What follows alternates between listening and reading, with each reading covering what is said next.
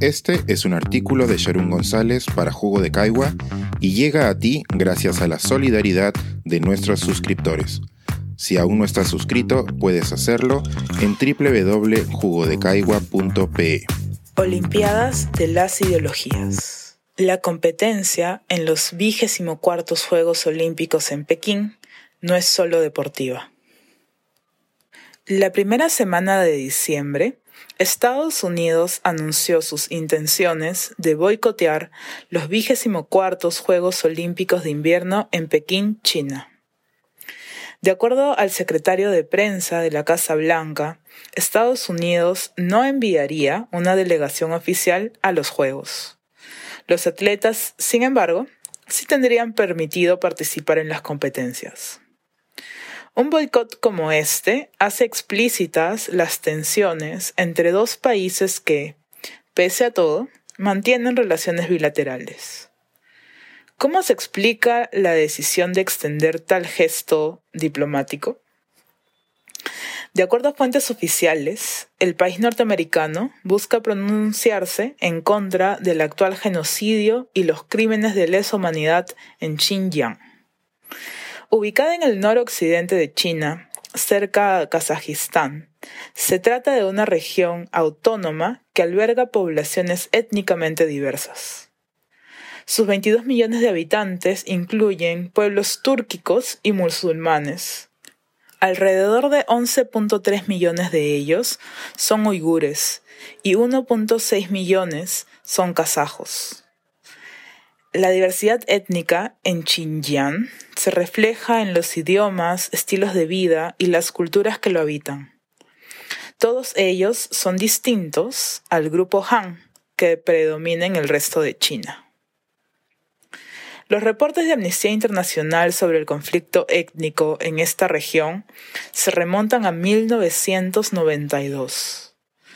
En 2014 fueron identificados campos de detención masiva que el Estado chino ha reconocido como centros de entrenamiento vocacional.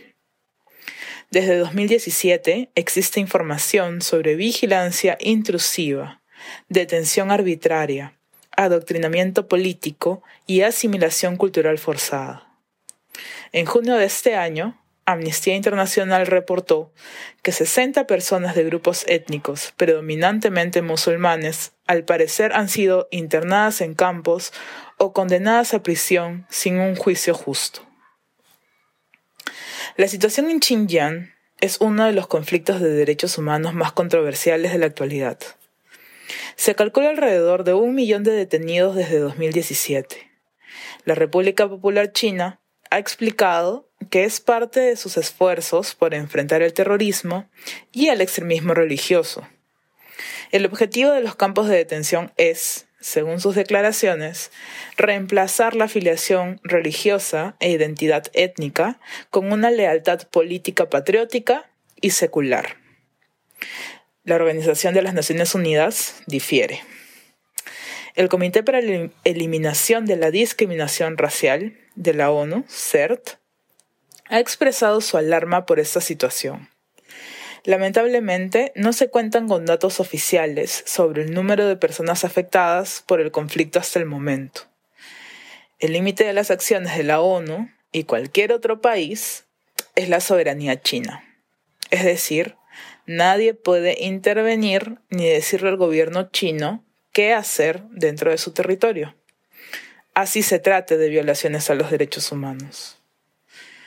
En otro momento, estas serían las condiciones perfectas para que otro país, tal vez Estados Unidos, inicie una guerra con China para liberar, entre comillas, a las poblaciones afectadas.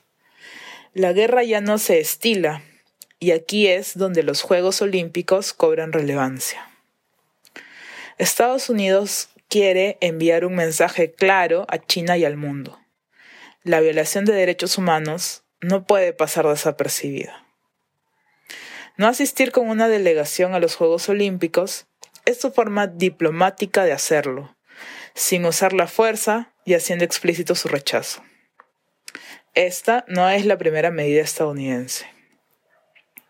Este año, la administración de Joseph Biden anunció el bloqueo de la importación de ciertos materiales usados en la construcción de paneles solares provenientes de Xinjiang, debido al probable trabajo forzado en la región. Las sanciones económicas y comerciales son otra forma de hacer llegar un mensaje. Con la confirmación del boicot a los Juegos, el gobierno chino ha atribuido las acciones estadounidenses a su sesgo ideológico basado en rumores y mentiras.